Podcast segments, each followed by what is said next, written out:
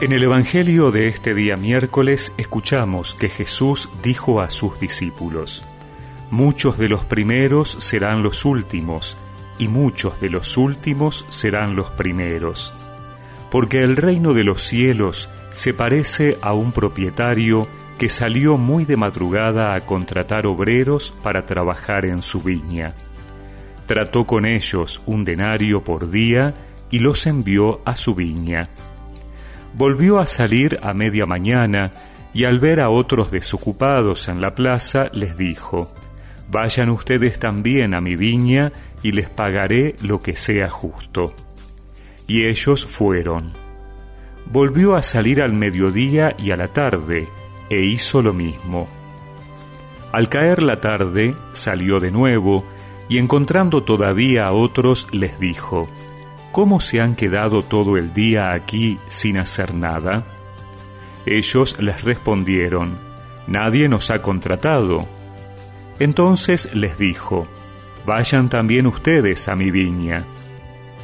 Al terminar el día, el propietario llamó a su mayordomo y le dijo, Llama a los obreros y págales el jornal, comenzando por los últimos y terminando por los primeros fueron entonces los que habían llegado al caer la tarde y recibieron cada uno un denario. Llegaron después los primeros, creyendo que iban a recibir algo más, pero recibieron igualmente un denario. Y al recibirlo, protestaban contra el propietario diciendo, Estos últimos trabajaron nada más que una hora, y tú les das lo mismo que a nosotros, que hemos soportado el peso del trabajo y el calor durante toda la jornada. El propietario respondió a uno de ellos, Amigo, no soy injusto contigo. ¿Acaso no habíamos tratado en un denario? Toma lo que es tuyo y vete. Quiero dar a este que llega último lo mismo que a ti.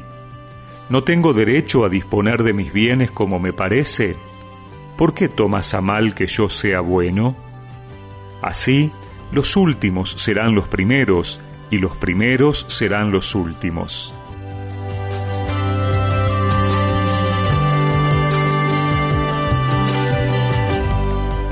El Evangelio de hoy profundiza la enseñanza de ayer. Los últimos serán los primeros y los primeros los últimos. En realidad, el Señor quiere mostrarnos que la lógica de Dios es distinta a la nuestra.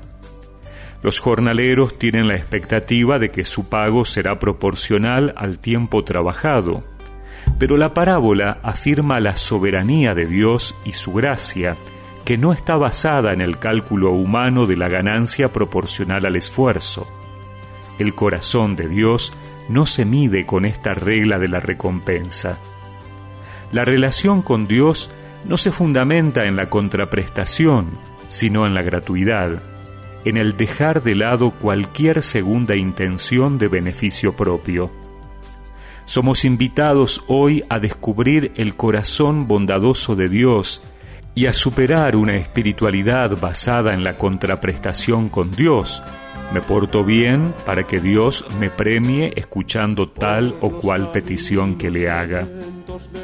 No debemos nunca decirle a Dios qué es lo que tiene que hacer con nosotros, sino más bien respetar su libertad y su bondad, y todavía más alegrarnos con todo signo de su bondad que descubramos en nuestros hermanos, superando así cualquier sentimiento de envidia.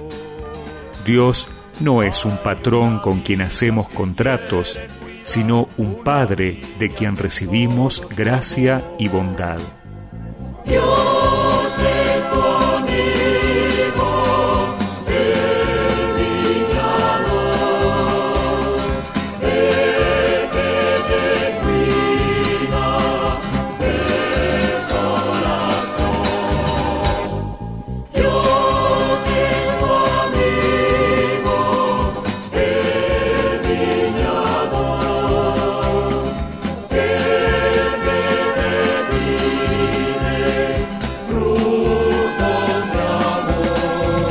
Y recemos juntos esta oración.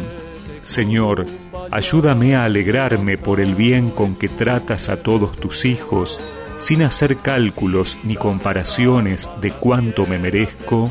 Amén. Y que la bendición de Dios Todopoderoso, del Padre, del Hijo y del Espíritu Santo los acompañe siempre.